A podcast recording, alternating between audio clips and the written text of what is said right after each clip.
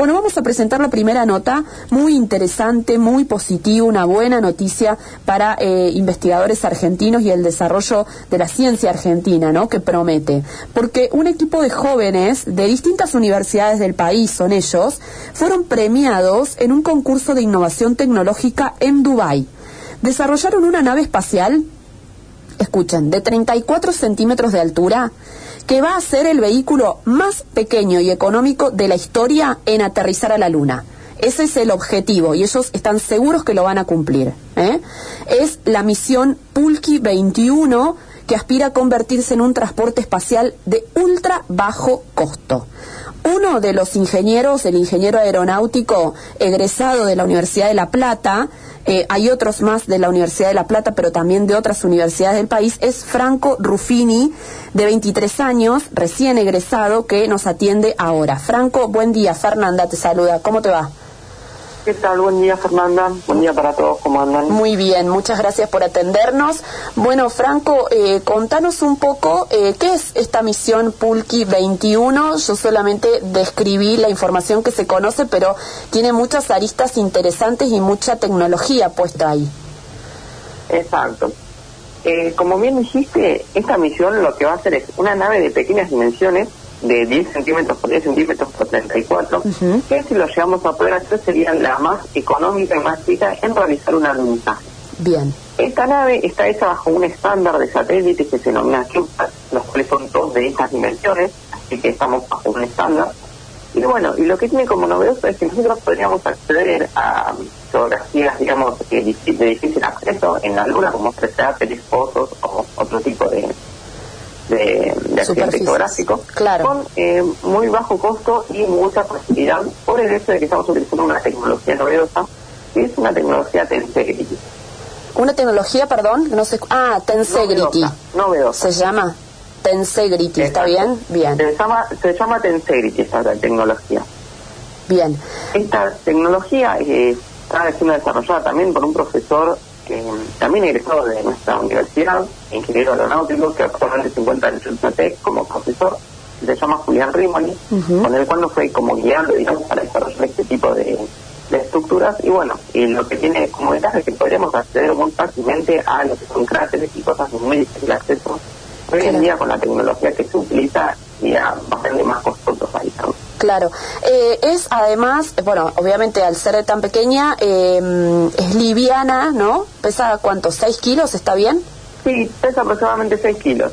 6 kilos 300 tenemos más o menos, sí. Bueno, ¿y esto que decís de mm, alunizar o de eh, bajar a superficies extrañas o que, por ahí mm, difíciles, em, está bien eh, que es como que, eh, o sea, las fotos es como una esfera, ¿no? Que, que no rebota, digamos, en la superficie, sino que se asienta y, y allí queda para, bueno, llevar datos, ¿no?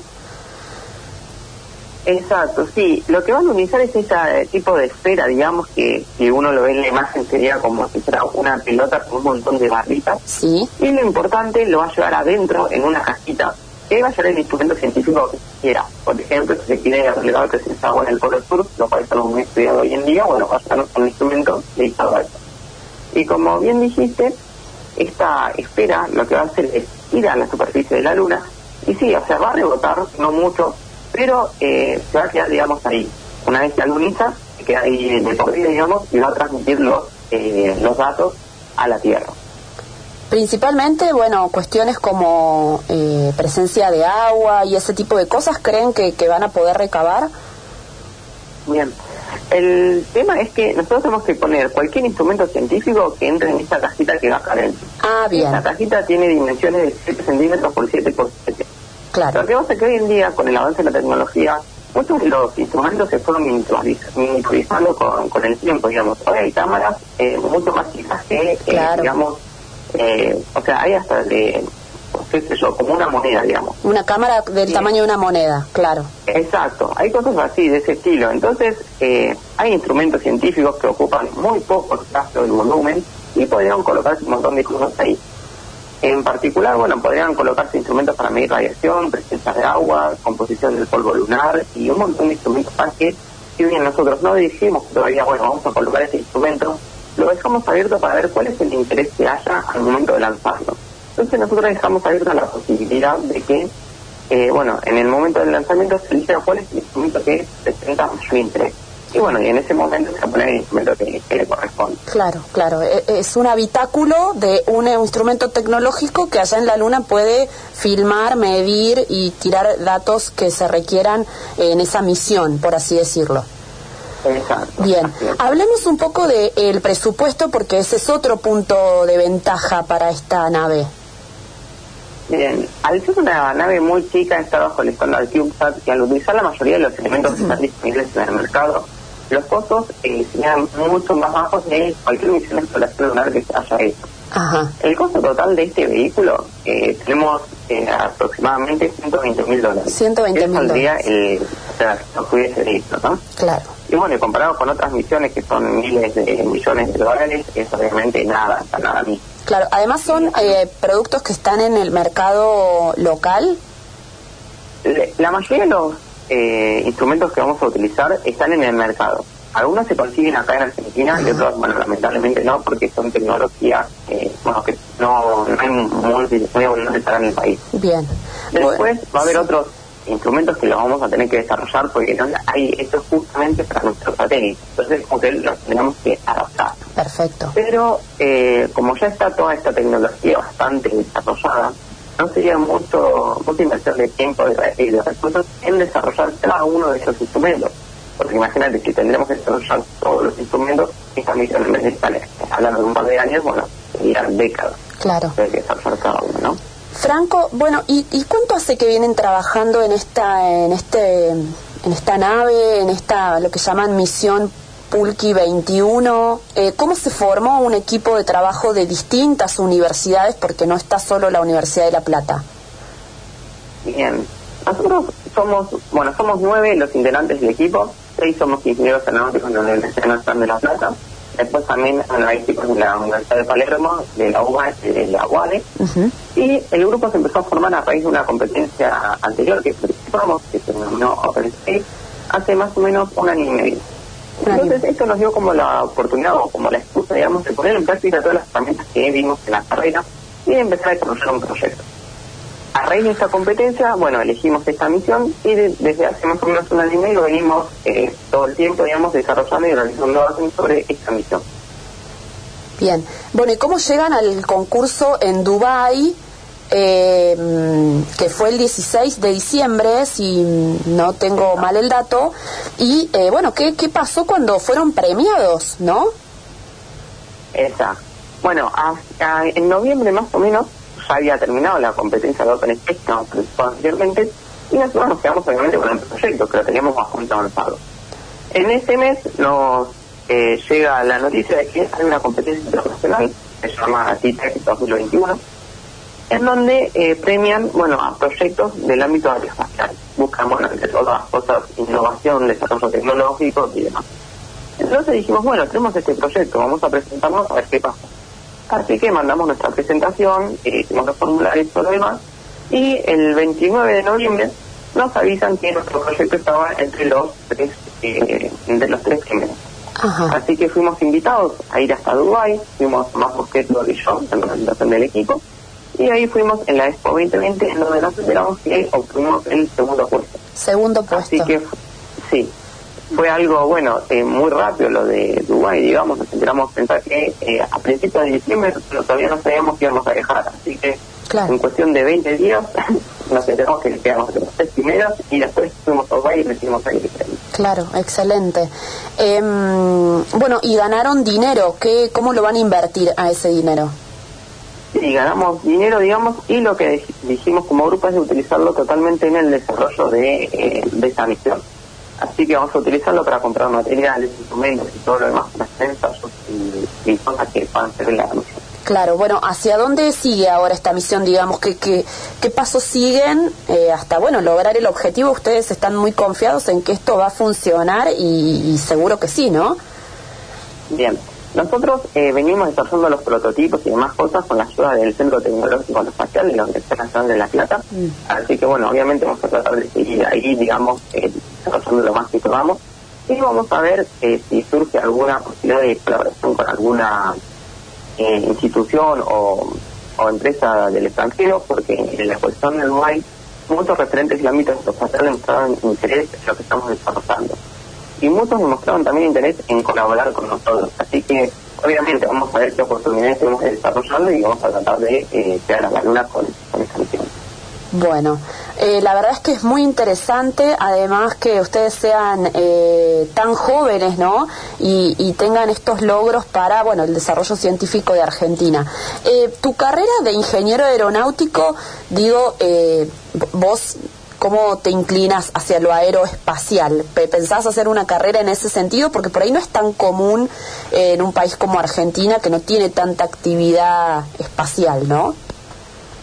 Bien, eh, una clase, nosotros somos ingenieros aeronáuticos, pero tenemos eh, incumbencia, digamos, en todo lo que tiene que ver aeroespacial también. Perfecto. Bueno, de hecho, mi trabajo de mi trabajo final, que como mi tesis, fue calcular trayectorias la Luna con velas claves aeroespacial. Bien. Eh, solamente eh, para aclarar, aeronáutico y aeroespacial acá en Argentina es exactamente lo mismo. Ah, perfecto.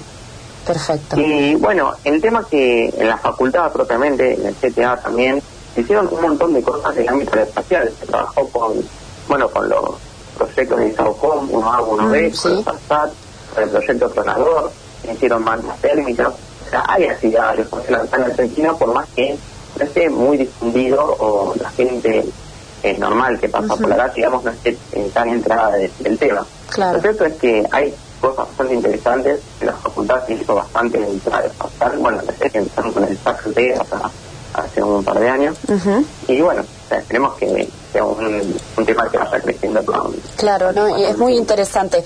Eh, nosotros acá te cuento que seguimos mucho la actividad, eh, hemos hecho muchas notas con la CONAI siguiendo eh, los SAOCOM porque tienen desarrollo de nuestra ciudad también, pero te preguntaba esto porque por ahí hay adolescentes que, que escuchando, digo, y que por ahí lo, uno lee aeronáutico y se centra en lo náutico y es bueno que expliques esto para que sepan que están estas carreras y que son bastante amplias en, universidades de nuestro país. Franco, te agradezco mucho estos minutos, muy interesante, felicitaciones por este trabajo y bueno, si hay novedades, estamos en contacto para contar los avances de Pulki 21.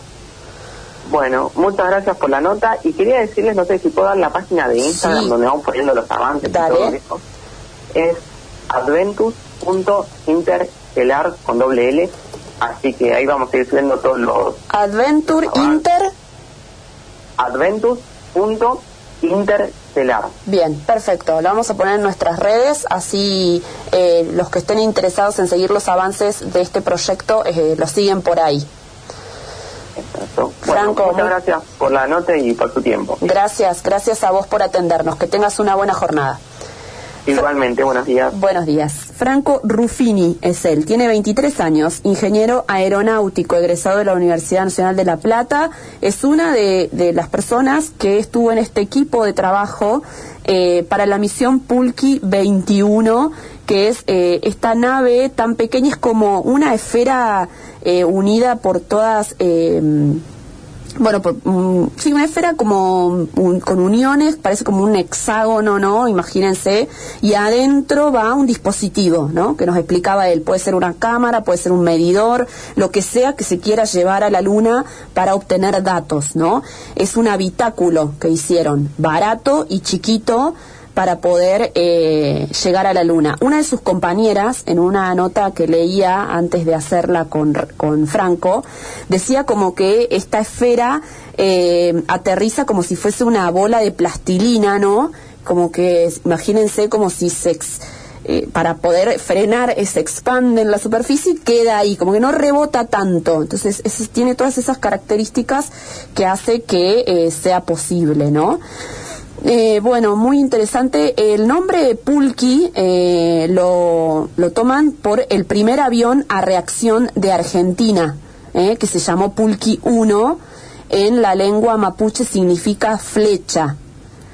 Bueno, se realizó el primer vuelo con esta nave el 29 de agosto de 1947. Ellos tomaron esta, este nombre para su propia misión y como él decía, hay estudiantes de la Universidad de La Plata, Universidad de Palermo y la UADE también eh, con eh, no solo estudiantes recién recibidos, sino también eh, algunos docentes, ¿no? Que han apuntalado este proyecto que obtuvo el segundo premio en un concurso en Dubái.